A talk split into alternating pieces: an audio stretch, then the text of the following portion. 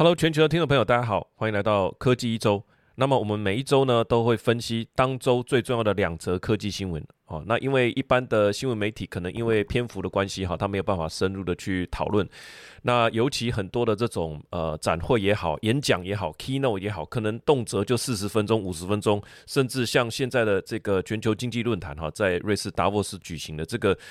动不动就一个小时多哈，其实呃一般的新闻媒体没有那么多的篇幅可以来报道，它可能就是报道一些诶这个花絮哈，那或者是说场边一些呃比较。呃，引人注目的啊事情而已。但是其实很多它的关键的内容哈，在这种访谈的过程中呢，慢慢会被显露出来哈。那我们就是针对这些呃重大的科技时事、重大的科技讲话、重大的展会哈，我们来做彻底的吸收。那本周我们要看两个关键大事哈。第一个，科技公司为什么一直裁员？第二个，CES AI 的超热门产品叫做 Rabbit R One。好，那我们今天就开始吧。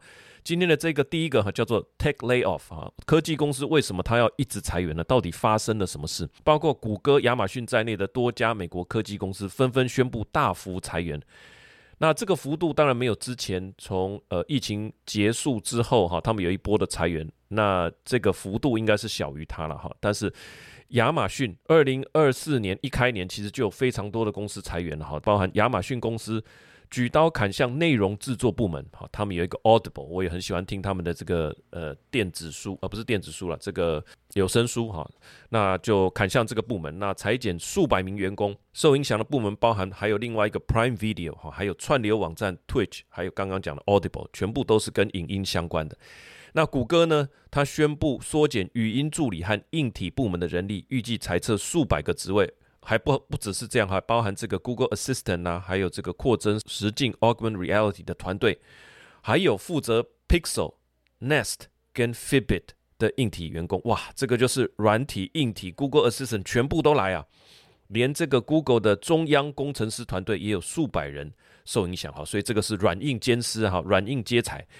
那接着皮差还说，今年还会持续的做调整。他在几天前哈向员工发送了一份备忘录。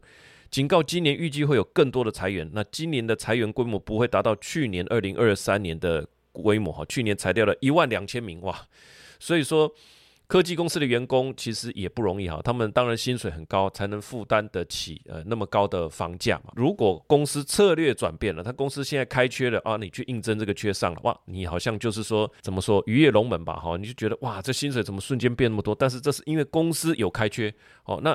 公司如果他觉得说他要做策略调整的时候，哇，那这个大刀一砍也是毫不留情的哈。他这个没有在跟你终身雇佣制，也没有这个师徒制的这些所有华人社会的这一套哈，他们就是比较不实行，该砍就砍。好像 Netflix 说，员工跟公司的关系就是我们是一个专业的团队哈，专业的专业的这个球队，球队里面常常换角，这是一定会的嘛。你看 NBA 那些球星不停的转队，哈。转队去拼一个戒指，不停的交易哈。他说，基本上我们跟员工的关系其实就是这样，就是一个专业的球队哈。你表现不好，我就是要把你换掉。那这一次并不是说表现不好，而是说他的策略做一个调整。那去年裁了一万两千名的员工，占员工总数百分之六。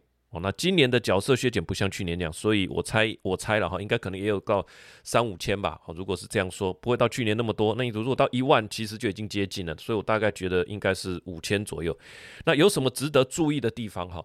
其实就回到我们来看比较深层的一个层次了哈。他不是说啊就做的不好裁员，其实他没有他没有说怎样做的不好啊。今年的。呃，去年已经软着陆了嘛，今年看起来有 AI 的价值，应该是会做的不错啊。你说啊，这样子干嘛裁员？就要谈到一个关键词哈，叫做 AI 的 adaptation。adaptation 是适应的意思哈。你要适应 AI 的这个潮流，那要有几个地方要特别注意哈，就是这一波的主要的几个重点，我帮呃所有的听众朋友整理了这一波的几个。主要的观察重点，首先第一个叫做部门重新规划。好，那我举一个例子来讲，假设你们公司有个部门是五十个人的团队，哈，他们正在研发 AI，都招兵买马嘛，找几个这个 AI 的大将，然后他后面再找几个工程师。那另外呢，也有同样大小的一个部门叫做金融软体管理部。啊，假设你是金融业的，你们公司一定有一个负责。呃，做网络的也好，做 App 的也好，哈，或做线上下单软体的，一定也有这个部门，对吧？那你们会有一个系统，这个叫做 Legacy Legacy System，就是哦，从第一代，从两千年那个时候有网络开始，你们就有一些元老在研发了，哈。那后面应该线上下单也也算做了不赚了不少钱。从这一套慢慢的修整，慢慢的修改，那在旧的系统上去加新的功能。OK，那现在刚刚讲这样就有两个部门了，对不对？一个叫做 AI。好，另外一个叫做本来的 legacy 的软体部门。好，那你现在假设你是总经理哈，那你现在见识到了 AI 的威力，因为你们会去参加一些呃 CTO 的一些会议嘛哈，那也有去别的公司啊参访哦或等等。总之，你觉得 AI 真的非常的强大？请问下一步你会怎么做？如果是我的话，已经见识到 AI 的威力了。虽然我们另外那个软体部门其实也是非常的强大了哈，这么多年立下这个这些汗马功劳。但是因为 AI 的能力是非常的强的哈，那这一些人又接轨国际，你找来这些大将，你也要让他发挥啊。所以我会怎么做？呃，先撇开说同事的感情，我会怎么做？我会把金融软体部门里面哈真正具有行业 know how 的第一线工程师留下来。如果是主任协理啊，什么副总，抱歉了，这些呃，我觉得这些是管理职哈。那我会把真正有行业 know how 的，就是他真正是在做 coding 的这一群人，第一线行业知识的，知道我们公司系统怎么借接的这一些人，请他们留下来并入人工智慧团队。哈，其他的主任、协理、副总，我会把职位全部砍了。一来省钱，好；二来就是要让人工智慧的力量去接上各个部门的前端知识，哈，就是这些 field knowledge，后面有 AI 的引擎来驱动。那前端我们有这些一流的工程师，他能够借接把这套系统的能力运用到我们公司呃里面现有的这些系统，甚至是你说重新建造也不无可能哈，而不是请每个部门来导入人工智慧，这个是一个思路上的差别。我不是告诉原有的东西，原有的部门跟他说你应该去导入 AI，在任何的部门里面，只要你要介绍一个新系统，都会遇到旧势力的转变，所以我们就把第一线的。好，好像这个呃，每艘船上都会有老士官嘛，他怎么操作这个东西，其实他已经把握很多行业的知识。那老士官一旦跟军官有反抗的时候，请问军官要怎么办？你管不动这个部门了，你把第一线二等兵、大头兵真正知道怎么操作，每天在按按钮、在搬弹的那些人，全部纳入自己的麾下，我来管理就好。这个时候士官长就被架空了哈，这是事实上实际的例子就是这样。我认为第一个重点就是部门的重新规划。好，所以我要把。真正有呃这些展现机会的呃展现的机会哈，交给 AI 部门，所以我把前线的人拉来给 AI 部门，这是第一个。第二个是传统角色分类的筛减哈，这个是皮才所说的一个关键词，叫做 role role elimination，角色的消失 role elimination，不是工作数量的减少哦，好，而是角色的消失。比方说你们公司特有，我想很多公司都有一种。专案工程师啊，或者是说业务里面有专案业务啊，好什么执行秘书啊，好，其实名字本来就是人取的啦。说穿了，这些就是叫做专案里面你要负责掌握进度的人。他既不是真正在写 code 的，也不是在呃做这个呃布线的这个工程师啊，也不是在做里面堆叠的，都不是。他也不用直接面对客人。那公司内部有非常多这种横向联系的节点啊的这种角色，为的就是能够串接各种不同的角色。但是现在这些不需要了。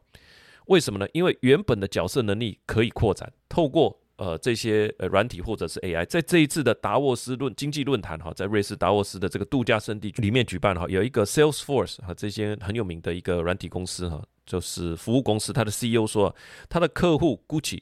为了服务哈，他的这些高价、高单价的不是高单价、高 net worth 的啊，high net worth 的 client 哈，有非常多的 call center，对不对？有这个，那你比方说这个皮包啊，哪里怎么样啊，送修啊，哈，那这个客服中心就要导入他们的 AI 了。结果怎么样呢？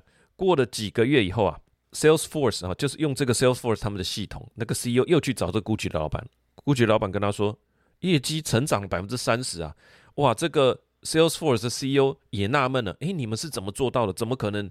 哇，这个哪有这么神奇？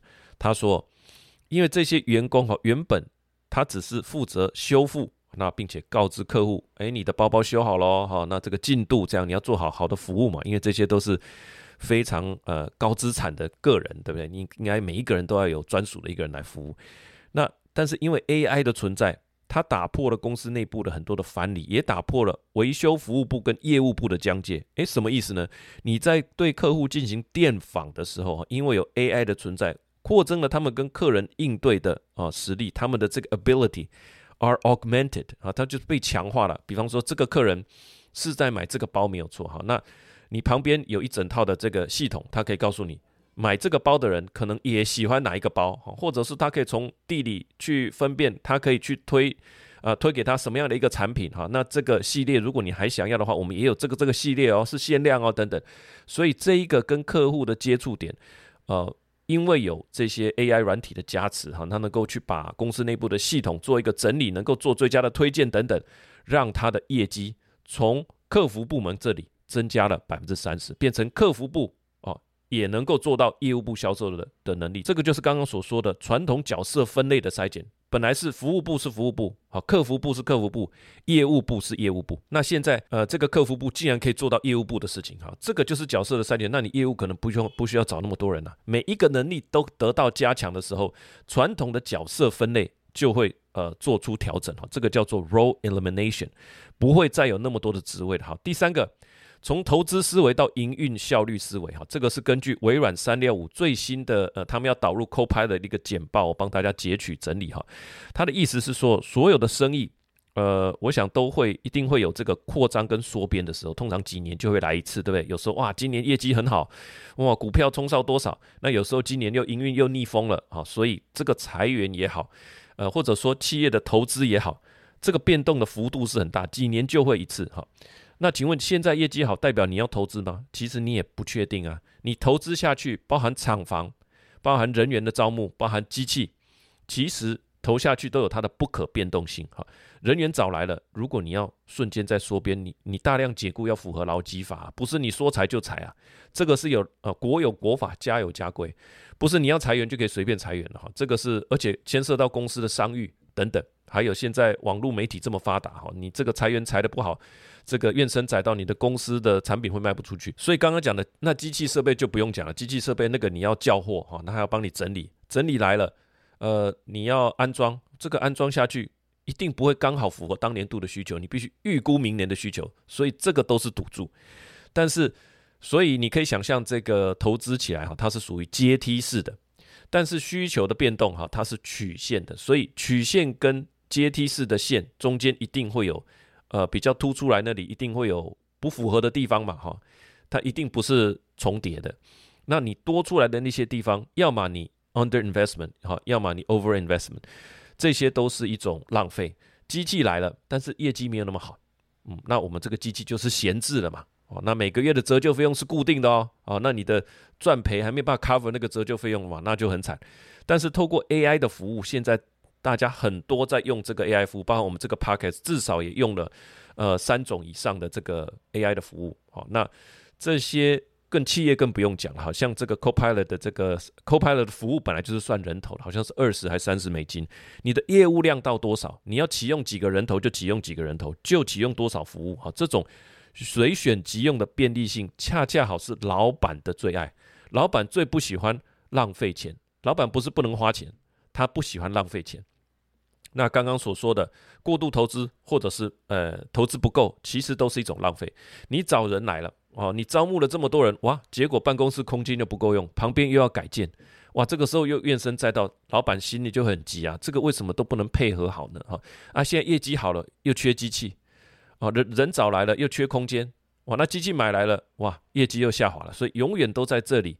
呃，台艺工或者悄切了，对吧？好，他一直在这边做调整，那一直都没有办法做得很好。接下来的状态是刚刚所说的，人的能力得到提升，少少的人随着业务量增加，诶，我可以多开发一些 AI 来符合这些人的需求，那我可以帮这些人加薪也没问题啊。每一个人的能力都增强了。那这些所使用到的服务呢，基本上是可以随着人头而增加，意意思就是可以随着你的业务量增加而增加。那这样发挥起来弹性就很大，也没有什么劳基法的问题哈。这个就叫做 operation efficiency，能够随时根据你的业务需求来调整你的营运状态啊，这个就是非常有效率的，也替未来的这个营运效率打下好的基础。因为 AI 看起来是会越来越发展嘛，那我们现在就把人先把它精简。好，那未来能够用 AI 做更好的应用，这个就讲到我们的第四点，叫做让路给 AI 哈。那有些媒体也是这样认为的哈。如果未来 AI 很强，看起来是会越来越强，那是不是应该先准备让路给 AI？就是说要起跑之前，你要做好准备动作嘛，不是等 AI 都来到家门口了，哇，我后面还有一整个部门五十几个人还没裁掉啊，裁这个东西要花好几个月的时间了哈。那 AI 都已经能够替代了，本来一个呃可能一个人的薪水购买的 AI 服务就够原来五十个人做的工作了，都有可能啊。但是不能等到来了你这个人还没裁掉，所以呃我们的我的预测了哈。呃，今年应该以数量来讲，我觉得商用电脑的销量，因为是跟着员工人数走，这个数字不至于到太好看。因为之前有说 Spotify 因为利率高涨造成企业经营的困难，哈，它裁员了。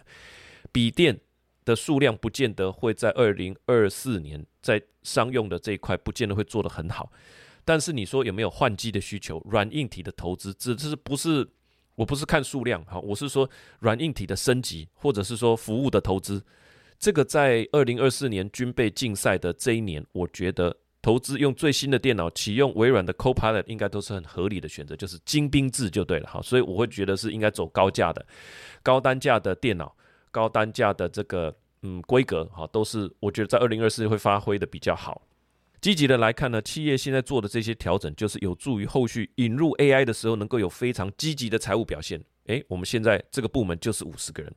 OK，我想缩编变三十个人，但是这三十个我给他最好的配备，诶，AI 的服务也都给他启用，哦，那这一些人，呃，他所省下来的哈，刚刚所裁掉的这二十个人所省下来的人员薪资啊，福利也好，办公空间也好，健身设施也好，还有很多的 perks 哈，就是这些小小的福利，全部都可以省下来。养人是蛮花钱的，哈。那个你要请打扫阿姨啊，你要做很多的事情，因为人做人就是有很多的需求嘛。我们是人要活着，食衣住行，但是 AI 没有，它绝对不会休息。所以用少少的人去搭配很强的 AI 跟电脑，那我觉得呃这个是未来在二零二四应该会看到的精兵制。那 AI 当然会跟你要电哈，它需要很大的电力，但这个电力是在呃服务提供商那边，而不是在你这边。好，好，那我们就来看一下创投说了什么哈。我们的重点是说，我们除了了解发生了什么，还有它有几个值得注意的重点之外，我们会来参考啊一些呃行业里面的大头，他们里面是怎么看的。那这个创投是纪元资本哈，GGV Venture 哈，这个是管理九十亿美元的资产，差不多两千七百亿台币。他投资过这个 Airbnb 啊、字节跳动啊、阿里巴巴哈，他大规模的也投资在呃这个跨境的，就是也投资中国，也投资美国哈，他也大量投资早期的新创公司。所以从他们的哦，他们的合伙人里面呢，我们来可以看到整个科技业就业的氛围了哈。他特别的这一位叫做 Jeff Richard 哈，他是专注在企业跟中小企业软体投资哈，所以他大概可以感受到 B to B 啊这个商界的一些一些感觉哈。他是这样说的：We will look at 2022 as the year employment growth at tech company peaked. The 22-23 get fit trend dovetail right into 23-25 AI adoption. driving a massive increase in productivity. The upside is more profitable tech company. The downside less obvious, easy employment growth. 哈，简单的这个几个字哈，就 get fit 就是变得更加结实哈，get fit F I T。Dovetail right into 就是 right into 有紧接着的意思啊。等一下我会解解释一下什么叫 dovetail，啊，鸽子的尾巴啊，dovetailed right into。第三个是 adoption，adoption 跟另外字很容易搞混哈。adoption 是采用的意思，AI adoption。 呃，就是采用 AI。那我觉得更大的另外一个层次是 AI 的 adaptation，你是去适应 AI 哈。这两个词是词义是不一样，但我更喜欢 AI adaptation，也包含你不能只想说公司采用了嘛，但是有一些人是要来适应，有些人会受到影响哈。这整个都叫做适应的过程，也像这个 climate adaptation 哈，呃，不是 climate adoption，climate adaptation，climate change adaptation 指的是说你要顺应啊这个气候的变迁。假设极端的气候越来越频繁，哈，山上的这个暴雨更加的频繁，其实就不应该住在山上。这个并不是说要去改变气候，而不是你必须适应气候变迁的这个状态，这就叫 adaptation。好，这里面有什么商业英语值得学习呢？哈，刚刚的那一段英文，其实它特别的地方是在于你能不能把过去的几年做一个清楚的分类。很多事情是这样，只要你能够清楚的分类，哇，大家都觉得说，喂，好像有学到东西，刮目相看啊。最难的是怎么样？大家共同经历过，但是没有人能够说得出来，你却说得出来。诶，你能够做清楚的分类，那就很不简单哈。他刚刚所说的是说，二零二二年已经 peaked 哈，这个科技业的就业在二零二二年已经是高峰了。接下来二二年到二三年是 get fit 哈，就变得更精实，对不对？当初所增加呃额外不需要的原额，我们就把它啊这些拢元哈，也不是说拢元，是当初你自己判断错误，怎么会叫拢元呢哈？好，那没关系，就是说企业要变瘦身，所以这是二零二二跟二零二三年。那二零二三跟二零二五年是叫做 AI adoption，刚好你在裁员，那刚好现在又有 AI 来了啊，所以我们就把这个趋势给它延续下去到二零二三到二零二五。所以他说接下来会是一个有生产力的，但缺点就是说这个科技业的就业啊可能不会太呃不会太兴盛。所以刚刚讲的这几个词哈，诶，人家在请教你这件事情的看法的时候啊，你可以做很清楚的。简单的分类哈，只要大家觉得有听懂哈，大家觉得就会开始点头，觉得说，诶不错，这家伙不错，蛮厉害。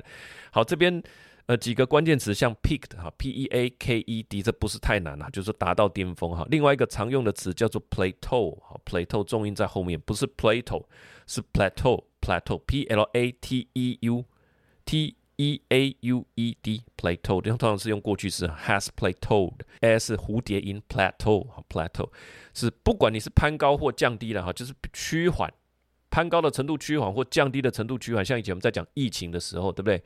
那这个时候他就说疫情已经趋缓了，就是用这个字，什么什么 has plateaued 哈。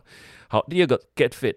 Get fit 就是瘦身、提升效率啊！这个企业在用这些词都不会讲 lay off 啊，是媒体会讲 lay off，他们自己会说什么 streamline 然后变得更加的流线呐，有效率啊，更加的精实啊，就是 get fit 哈。那这些词都是他们自己创的哈。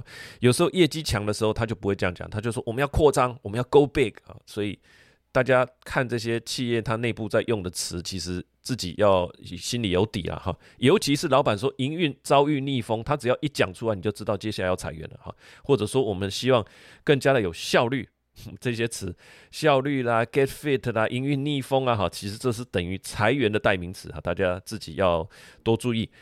好，接下来关键词是这个 dovetail，dove 是哎不是豆腐哈，是 dove，d o v e，它就是这个鸽子的意思。当我们讲呃每次。鲍尔不是说我们可能会升息，可能会降息哈，它就鹰派跟鸽派哈。鹰派不是 eagle，鸽派也不是这个 pigeon。它事实上的讲法是什么呢？是叫做啊 dovish，dovish，dovish，dove 就是鸽子啊，很出名的那个肥皂 dove 啊，你去看上面，上面就是有一只鸽子哈。dovish 就是鸽派，那 hawkish，h a w k i s h 就是鹰派。好，顺便讲了这个，那什么叫 dovetail？tail 是尾巴嘛？那我这边就附了一张图哈，其实就是我们在中文里面讲的这个木头不要用铆钉，哈，要用卡榫。卡榫的时候是不是它是有类似一个，你这边也是一个 T 字形，我也是一个 T 字形，然后我们都是呃比较长的那一边凸在外面，哈，那你也是长的那边凸在外面，那我们就把它做一个呃木头的这个结构本身去做结合，哈，这个就叫 dovetail。那 dovetail 它使用在这边的意思就是交汇的意思。刚刚所说的二零二二是就业的高峰，然后二零二三到二零二零二二到二零二三开始裁员，哈，变成要更加的精简。那从二零二三到二零二五的这个 AI 的 adoption，采用 AI 不需要太多人类的这两个趋势，就把它结合在一起，哈，呃，你可以把它想象成说 intersect，intersect 是交叉，语义上有点不一样，哈，intersect 是交叉而已，但是交叉之后是不是往两个方向走，有可能，哈。另外一个是 converge，converge 就是汇流哈，convergence 在讲什么数位汇流啊哈，digital convergence 这个是 c o n v e r g 一啊，converged 那就是它的形容词嘛哈，所以 dovetail 就是说这两个趋势合在一起，你也可以说 converge 也可以在一起，那 intersect 稍微不一样哈，这是几个这个关键词。好，最后一个 upside and downside，这个不是 up and down 不一样，up and down 是说起起伏伏，upside and downside 指的是什么？优势跟劣势，你做了一个决定。企业做了一个决策，一定未来会有好处，一定也会有坏处。好，所以 What's the upside? So what's the upside and downside of this action? 会议的时候，你可以丢这一句啊，丢出这一句变成别人要回答，好，好像你很很也在思考这样哈。这是有一些这些开会的时候，你要丢出一些，哎，好像让人家觉得，哎，你很 smart，对不对？So what's the upside and downside of this action? 你只要有问，其实大家就会开始思考了哈，其实也是蛮不错的。好，这个趋势我怎么看呢？讲直接一点，就是说很多媒体，包含这次达沃斯论坛，其实大家都在讨论 AI 会不会拿走工作。那他到底是会拿走工作呢？呃，还是说他会产生更多的工作哦？其实我我觉得这些看法。有一个盲点哈，这个盲点就是说，好像我们还在讨论这件事情，事实上这件事情是已经在发生了。AI 不是有另外一个你来取代你的工作，这是重点，不是有另外一个 Jeff 来取代 Jeff，而是说这个工作原本在做的工作跟职称跟功能，在 AI 的世界可能根本不需要了。以刚刚讲的专案统筹的这件事情，现在 AI 的进度，呃，现在 AI 在开会的时候，现在本来就可以帮你第一个根据。是谁在讲话？做好会议记录，所以会议记录不需要了。你只要大家瞄一眼就好了。最后发出来之前，看有没有错，做一个修改就好了。你不用指派了啊，这个是微软本来就有，现在就有的功能。第二个，每一个人的进度需不需要有一个人天天发信去追踪？事实上是不需要。接下来 Copilot 里面就有这样子的功能哈，它可以去找每一个人现在那件事情做了没嘛？哈，它能够去追踪嘛？你是不是上传了嘛？他主动把这些东西整理起来，再发给大家，持续更新。请问还需要一个专案经理吗？啊，专案经理可能还需要，但是不是这个职称，或者说他的职能就并入到另外一个人的功能，因为那个人的功能得到了加强了。好，他可以做一个专案加急，其实就够了。我不需要一个月啊，再花六七万再请一个专案经理。他在 AI 的功能里面，可能就是一个你要不要启用专案管理的职能到你这个人身上，就这样打个勾而已。哦，那你就变成是你的工作了。那我认为未来的情形是这样哈。再来就是说，AI 对于工作绝对有影响。从董事会的角度哈，各位董事会现在在跟你吃完尾牙哈，大家好像兄弟这样哈，唱这个朋友一生一起走，那吃尾牙然后抽奖，好欢乐。事实上，我觉得吃完尾牙的第二天，已经集结高阶的老大哈一起开会了。今年一定要准备裁员了，老板会不会说他们营运遭遇到逆风？不一定哈，因为二零二四经济看起来也没有到太糟哈，所以我觉得科技公司，当然硬体是另外一回事。我觉得硬体在二零二四会有非常好的发展。那我觉得二零二四的科技公司应该是一边裁员，但是一边股价还一边上涨啊，因为它的营运效率提升了。届时请不要觉得奇怪，因为这个就是 AI adaptation 的一个调整的过程。好，以上就是我们第一则的新闻，接下来我们看第二则的新闻哈，CES 的。超热门 AI 小物叫做 Rabbit，Rabbit 是公司哈，公司的名字叫 Rabbit 哈，它的随身助手叫做 R One，其实就是 Rabbit One 的意思哈。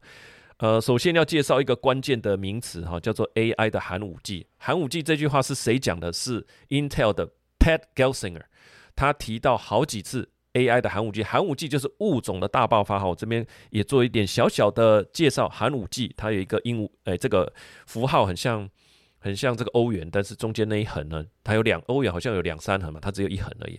这个叫做 Cambrian，Cambrian 是显生咒的开始，距今五点四一亿年前哈。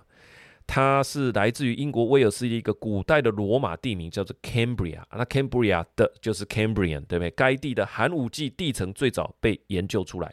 那寒武纪为什么重要呢？因为它叫做大爆发。在相对短的时间里面呢，根据化石记录显示，绝大动绝大多数动物的门什么什么哈，种属科目肛门界这个门都是在那个时候出现的，它持续了两千万年，导致了大多数现代动物们的发散，就是出现了很多高等生物啊，很多物种的多样性。我记得也是视觉哈，三叶虫是有视觉的哈，那视觉也是在那个时候。产生的，所以视觉是不是促成物种的大爆发呢？哈，这个就是现在被 Pat Gelsinger 比喻为现在就是 AI 物种的大爆发的时代。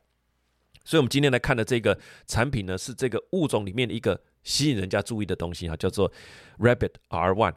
那发生了什么呢？具体来讲，就是说在这一次 CES 上面有一个人，而且他是中国人，他的简报被微软的 CEO Satya Nadella 赞誉为什么？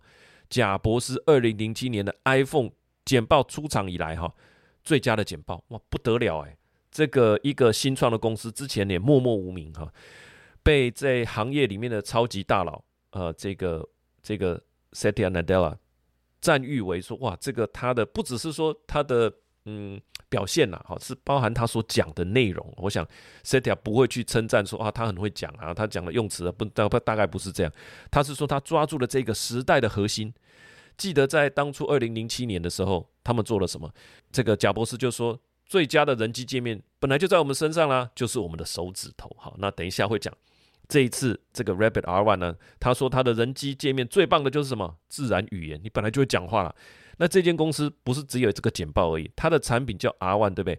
在 CES 简报当天就开放预购，这么一卖呢，已经卖了五批啊，五批不是五台，也不是五十台。每一批是一万台，所以他卖了五批，就是卖了五万台。短短几天，他是一月十二、十三嘛，今天也才一月二十二、二十三而已啊，过了十天而已，十天卖了五万台，哇，不得了啊！现在推出第六批加码，这一批是五万台哦。所以预计今年六七月开始交货，每一个东西是卖一九九，诶，价钱可能也有影响哈。一九九，大家就想说，那就买来试试看嘛哈，就算亏了就亏了，还没有影响，不会那么大。这个小小东西哈，我附一张图，长这样哈，它的五脏俱全，它有触控荧幕啦、按钮、滚轮、麦克风、扬声器、三百六十度全景摄影镜头、来蓝牙、WiFi、USB-C、SIM 卡插槽哈，大概就是一个小小的东西。那有点像什么？有点像我们在拉面店有没有？拉面店他们煮面不是都会旁边有个计时器有没有？那那个上面有好几个按钮哈，那就可以按下去，哎，就是这种握在手上的感觉，差不多就跟我手上这个嗯拉面计时器是一样的哈，差不多就这种感觉。好，这个产品有什么值得注意的地方？我们整理几个要点哈，从这边来去看一个 AI 的趋势。好，首先第一个，二零二四的关键词。嗯，不只是什么 generative AI 哈，不是 generative 啊，是 generative，重音在前面，generative AI，这个是二零二三年的关键词吧？二零二四的关键词叫做 agent，A G E N T 叫做 agent，这个是一个关键词。可以想象 AI 接下来要做的事情是你的代理人。过去你是要自己操作哈，最最早以前是套装软体，你要安装这个软体，然后这点啊、按啊、滑鼠点啊。现在后来有 app，哈，app 已经出现很久了。那后面呢？即使有的 Chat GPT，你可以问他，他可以帮你生成，没有错。可是你还要剪贴吧？他没有办法直接帮你生成 Word，你要剪贴过去。你请他生成一些 prompt，你要再贴过去打理。你呃，请他做一些整理哦。你总之还要再花一个工，再把它完成就对了。事情到头来还是我们在做，只是它大大的缩短了我们做的时间跟发想的时间。那 Agent 的关键是什么？他要能够帮你把事情完成，这个就是 Agent 的。代理人的意思，好，想象一下，就是你是总经理，那你有一个助理就坐在你的外面，你说，哎，我想喝饮料。你讲完我想喝饮料这个过程之后，他因为他知道你最喜欢喝什么嘛，那你平常都在喝哪一家嘛？那他知道，哎，今天天气这么冷，应该不止，哎，少冰半糖之外，冰应该要冰量再减少一点。你讲完这句，他就去买了，买回来这个饮料就放在你桌上了。所以这个叫做 agent，他代替你去执行那件事情，好。这个是第一个关键词，叫做 agent。这个小小的 device 呢，就是可以帮你完成很多事情。比方说叫 Uber 啦，呃，Uber Eats 也好，叫 Uber 也好，哈。比方说帮你规划行程也好，帮你订机票也好，在它的演示里面都有完成这些工作。好，第二个强调可以一手掌握的实感机身。哈，首先这个设备非常的精巧，刚刚说跟这个拉面计时器一样，哈，非常的具体。具体就是说，它不只是一个大大的触控荧幕。最早最早在二零零七，诶，贾博士出来之前，那个时候的智慧型手机，呃，没有叫智慧型手机，在他眼里是不智慧的了哈，就是 feature phone，非常多的按键。后来他说，干嘛要这么多的按键？那就直接，因为功能太多，变成这些按键好复杂，后面变成一个触控荧幕。又过了这么多年，二零零七到现在已经二零二四哈，又过了呃二十四，二零二四减七等于二，就过了十四。又过了十七年了，十七年，现在大家又开始想要有一个什么实感的呃体验。它的这个操作是这样，它侧边有一个按钮，它这个按钮按下去，按下去，然后你对它讲话，所以非常简单，叫做 Push to Talk，按下去就可以讲。所以你不用再把它唤醒，不用在那边 Hey Google、Hey Siri 都不用，轻巧可以携带。那按键的这件事情也非常的重要。据说苹果下一代的 iPhone 也在研究要多一个实体的相机按键。就是你不用再去点那个呃荧幕上那个圆圆的东西嘛，因为每次这样拿着然后就点，其实这蛮考验你手的功力哈，手不能抖。但是如果是一个按钮按下去，你会有咔嚓一声或什么，按键本身就是个很实体、很有回馈的一个感觉哈。回馈这个东西叫做 haptic，就是有实体的感觉哈，叫做 haptic，H A P T I C，不是 hectic。Hectic 是说这个行程太紧凑了哦，有点蛮累人的哈。所以接下来应该会看到越来越多的按键。事实上，电动车也蛮多人诟病说这个荧幕哦这样子按其实不是很舒服。呃，很多人还是怀念像呃传统油车，油车这个旋钮就是旋钮，真正的旋钮哦。那按键就是按键，按下去你手指头都可以感受到我有没有按到啊的那个感觉。这个是它的强调实感机身的这件事情。第三个。他们刚刚说能够帮你完成，是因为什么？是因为它有自家的 Rabbit OS，成为你最佳的帮手。这个东西是啊是这样，它能够怎么样帮你做到一些任务呢？CEO 是这样讲的哈，想象一下，就是说也不用想象，本来就是你手机里有好多 App，对不对？划好几页，划六七页都划不完。这些 App 每一个 App 都有一个功能，如果我能够帮你去按那个 App，我不就可以帮你做事了吗？所以我只要在中间有一层的界面，第一个我要听得懂你的语音是在说什么。然后我做完语义分析之后，我知道说要去启动哪一个啊哪一个 app，那我就可以帮你完成任务了吗？啊，这个就是一个逻辑上的一个改变。也就是说，接下来是以你要做的事情为主，而不是你自己要记得哦，我要记得去启动这个 app，这个 app 在第三页都不用啊，这些你就甭在那边点击滑动了，一个一个启用都不需要。他知道你要干嘛，他去帮你按。你可以想象这是一个虚拟的手指头啊。那当然。具体来讲，要做一些设定，它自己有一个 Rap Rapid OS Hub，它是一个网页的界面。你说我叫这个呃叫这个外送，我比较喜欢呃 Uber Eat，我不喜欢 Food Panda，或者是说我喜欢 Food Panda，我不喜欢这个呃其他家的，对不对？你自己可以做设定。那你要买机票，你都惯用是 Booking.com 呢，还是 Expedia？你自己设定好哈，免得我买。就像我们请人家买饮料，你只要买饮料都买五十兰的，那不要说这个助理。根本不知道你喜不喜欢五十兰，那就是要跑去买别间的。那我们就跟他说买饮料一律买这一家哈，就是要去做一个简单的设定啊，其实蛮容易理解的。公司在买机票也好，轿车也好，其实都是有特约的，你就想象是特约的那个概念。相信未来会有越来越多的特约服务商哈，跟这间 Rabbit OS 来合作。第四个重点，它是有一个问答式的引擎，这个很重要。我们现在是呃对 AI 有个期望哦，我们告诉他，那他来帮我们完成，对不对？那不喜欢再修改。但是不喜欢再修改，你又要下一个，又要下一个 prompt，很多复杂的任务不是你一句话就可以说明完成的。比方说，啊，我想要去日本旅游，请你帮我拟一个呃三天呃五天四夜的这个行程，他要回来再问你吧，哎，你这次是想要放松，还是温泉之旅，还是美食之旅，我还是这个景点之旅，还是这个呃动漫之旅，不一样啊，我哪知道你这次要带谁去哈？那你有没有要带小孩？这个会影响到。你的行程嘛，所以他要回头再来问你的时候，这个就需要有一个问答式的过程。哈，这个本身他跟另外一间 AI 的公司叫做 Perplexity（P R E P L E X I T） 合作。这个 Perplexity 呢，它是成立在二零二二年八月，然后这个成立没多久，它是一个 AI 平台的公司。它等于 Perplexity 是一个困惑的意思，困惑度的意思。哈，它能够针对你所提出的这个 prompt，它提。它反过来问你一两个有意义的问题，然后你再告诉他，降低他的困惑度，所以它等于是一个对话式的 AI 引擎。这个 Rabbit OS 的底层有用到这个 Perplexity 的 AI，那等于是说你刚刚说帮我设定呃这个去日本旅游的这个行程，对不对？他他会反过来问你两三个问题，在每一个阶段，他可能都会丢一两个问题回来问你。OK，那你就最后你都告诉他之后，诶，他就可以帮你生成了。所以。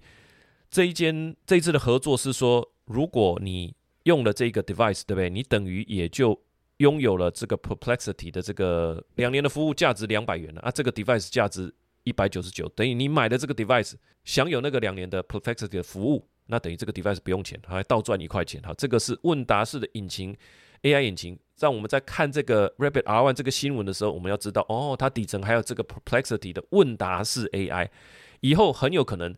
人跟 AI 的互动就是这样，我下了一个 prompt，后面你要反过头来问我两三个相关的问题，我再做出一个决策，有点像小时候我们玩那个决策树这样，有没有卷起来？那往前走啊，你要往左还是往右？我要往右啊，最后呃你要做好几次的这个问答嘛，最后你就达到诶你想要去的地方。这个是接下来 AI 呈现对话式的一个呃重要的方针。第五个超重要的一个学习模式哦，叫做 Teaching Mode。在这个简报当中，有一个点一定要说明一下。除了刚刚讲简单的 prompt 跟复杂的 prompt，他要问你之外，还有一些你根本可能没有办法说明的哈。你就说啊，那你就看着我做一次好了。所以进入 teaching mode 以后，就是 AI 变成一个呃旁观者，他变成一个学生，他就观察你你怎么完成这个任务哦，我就是先点这个，再点这个，然后把这个贴去这里，然后启用这个，好，可能十个步骤都没有关系，他能够从旁学习。同样的思路，在最近特斯拉试出的 Optim Optimus 机器人折衣服的影片里面，其实你可以看出蛛丝马迹。当那个机器人在折衣服，哇，折的跟真人一样的时候，你注意到右边好像有一个影像哈，好像在动，而且那个动作跟它是一致的。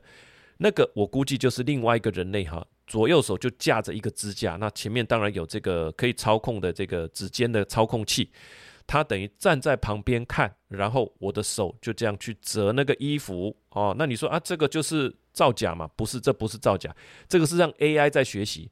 我没有办法告诉你到底怎么做，我做给你看，让你跟着我做几次以后，诶，你自己就可以学习了嘛。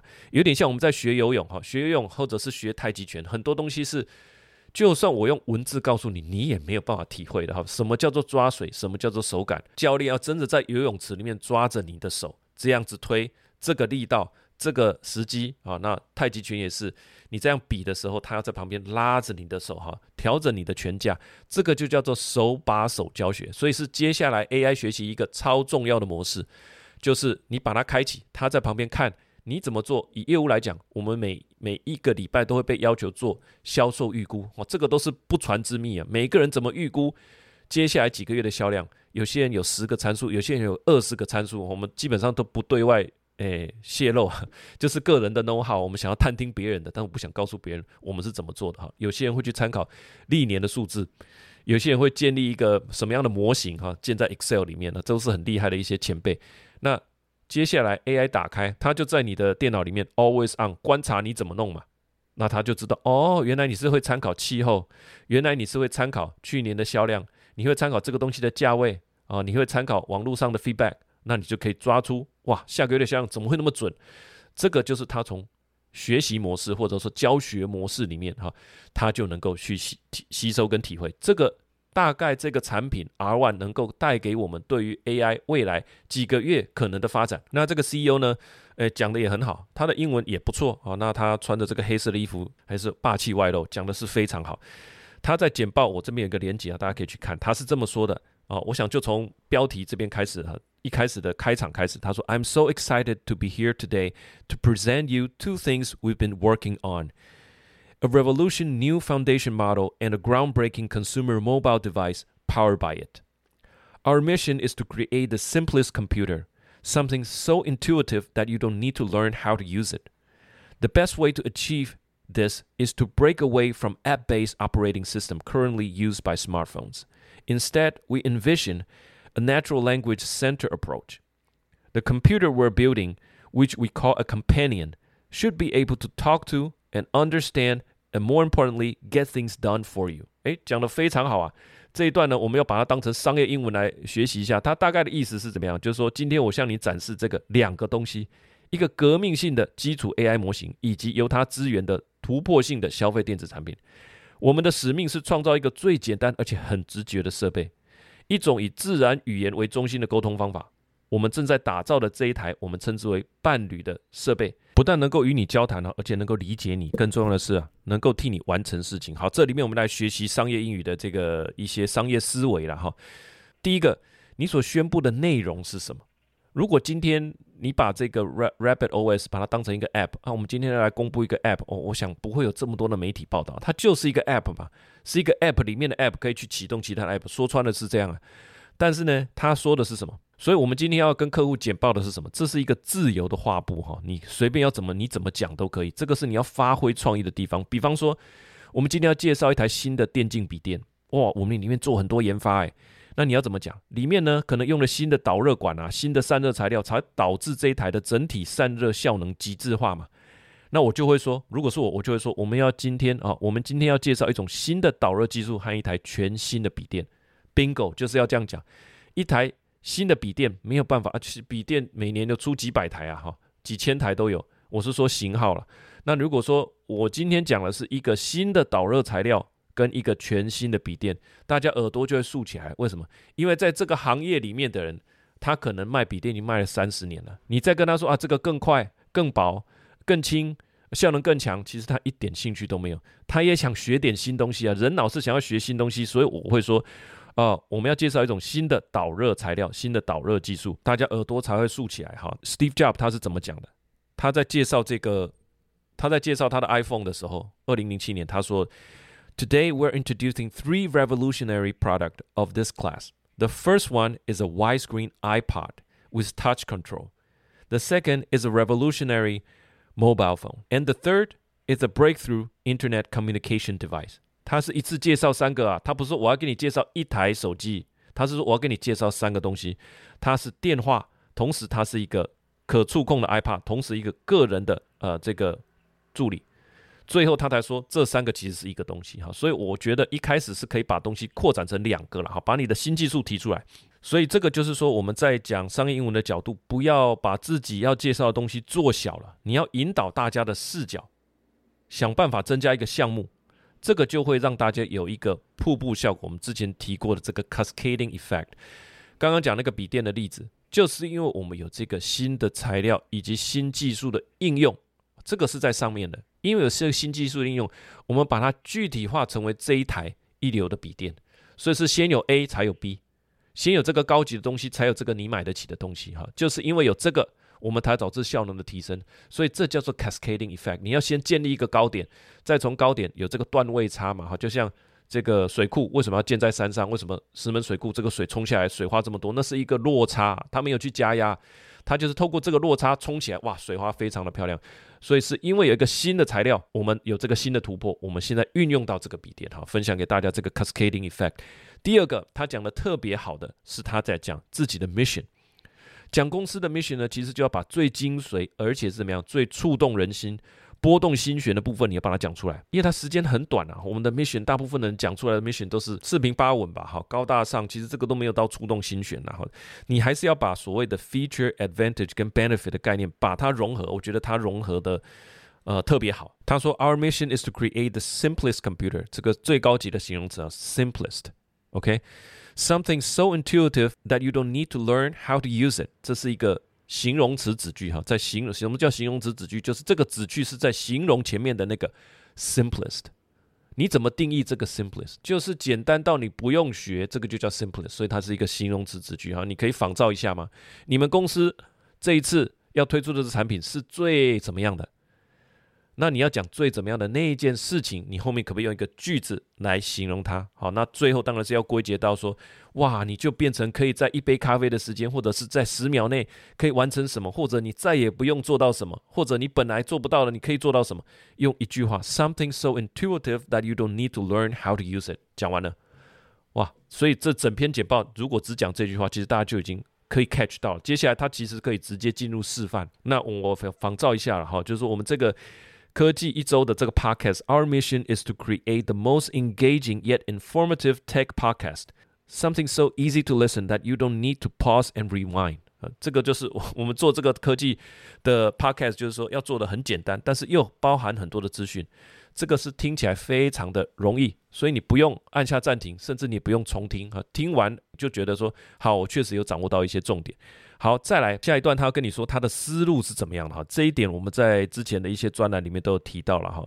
我们讲产品不要有是只是说我这个产品很棒，哈，我们规格很棒，你要讲你的思路。这一点对很多台湾的呃比较长辈的这些嗯科技人哈，可能比较没有这个概念，就说就跟他硬拼呐。我们价格这么对不？但价小加税，哈，规格叫你要占，用这个比啊，不只是这样。因为在这个研发的过程里面，你已经有一些思路了。现在的人喜欢知道你的思路是什么。哇，思路噶讲，安那那么的机密都给我怎样？其实不会，大部分的人他没有背景知识，他根本不 care，他也不会去做到，他又不会写 code，他也不知道这些电子电机的东西怎么弄，对不对？这是你们的专业，但是你要告诉他思路，要让他似懂非懂，最好是让他稍微懂一点。展现思路，这个在英文里面叫做 thought leader。这一方面，我的思路领先，你思路领先就可以吸引到别人了哈。本质上没有透露你怎么做的，一般人真的也听不懂了哈。就是每个人都像我刚刚说的，希望得到启发，希望学到新东西。所以他说的话是怎么说呢？他说：“The best way to achieve this is to break away from app-based operating system currently used by smartphone。”我要怎么做到呢？就是我们要远离这种呃这种 app 为主的。操作系统，那那些操作系统就是现在大部分的手机都是这么使用的。这个跟 Steve Jobs 那段套路是非常的像。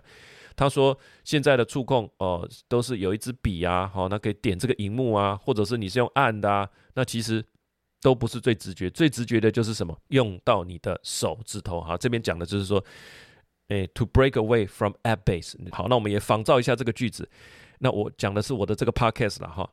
The best way to achieve this is to move away from the clutter and chit chat format currently applied by most podcaster.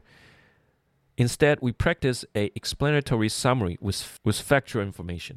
哎，意思是说，我们怎么样让大家听起来呃有感觉到有吸收到东西，同时呢也不会很浪费时间。就是说，我们要把这些杂乱的啊，或者是以闲聊为主的这种科技的 podcast，我们要跟它做区隔。与其这样呢，我们事实上我们做的做法是说，我们 用解释的，那提供一种摘要跟整理哈，explanatory summary with factual information。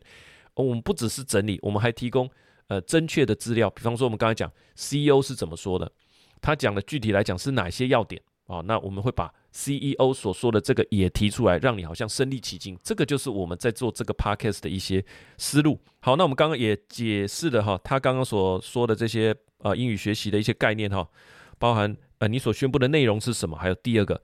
用精炼的一句话说明自己公司的 mission，哈，这个是我从他的这个简报里面所吸收到的两个重点的哈。那刚刚所讲的这个 Rapid R One 呢，它的五个科技的要点跟科技的一些给我们看到的未来哈，我也做一个整理。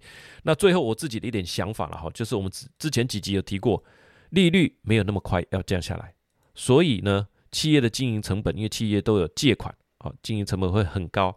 那 Spotify 在去年年底开了第一枪之后。在二零二四，各个公司也都纷纷跟进，继续之前的瘦身裁员的这一个思路哈。那现在又导入了这个 AI 等等，其实根本就或许不需要那么多人力吧。未来一般公司就是准备好要好好的把 AI 整合到现有的员工的生产力。那所以好消息就是科技公司的财报在二零二四年第二季。呃，第一季、第二季应该不会到太差了。第二季尤其可以反映出瘦身的结果哈，所以我认为科技业在上半年哈，从现在看得到的未来，我觉得应该会做的会不错。那另外回到个人的职业啊，其实媒体很喜欢去思考工作是不是会被 AI 所影响。我认为这个是一个假命题，因为这个影响已经在发生了哦。那重点就是我们呃，这个重点没有说没有人会不受到影响，就是赶快去做好准备，或者你自己的工作里面赶快做好应用。好，那甚至是在部门转调的部的的思考，如果一个 AI 部门正在做 AI 部门里面的一个工作小组正在做你们部门在做的事情，那你第一个可以举手转调过去啊，让 AI 做你的支撑，而不要让 AI 来取代你的工作。哈，好，那嗯，从商机的部分，我觉得只要是刚刚讲 AI 寒武纪的大爆发嘛，所以我觉得会有很多的设备，之前讲的 Humane 啊，还有这个 Meta 的眼镜啊，啊，现在又多了这个。Rapid 的 R1 呢？我认为会这些小的 gadget 会非常的多。这些高速运算的设备强调是几秒内、几毫秒只要得到一个反馈，好反馈就是 feedback 了哈，都需要很高效能的记忆体。所以我觉得记忆体会做的应该是很不错。第二个镜头，它要看得懂这个世界，它有广角镜头。第三个顶级的收音麦克风，我觉得这一些小东西，微机电也好哈，这些感测器也好，呃。感测的 IC，我觉得在接下来二零二四年都持续会有很不错的表现啊！这是我对于后市的一个包含个人质押以及呃这个科技的商机所做的一点预测。好的，以上就是本集的科技一周为您解析两个呃这一周以来关键的科技大事，科技公司为什么一直裁员我们列了几个要点，以及 CES 最热门的产品 Rabbit R One。希望本集的节目对你有所帮助。喜欢这个节目，我们就下个礼拜见，拜拜。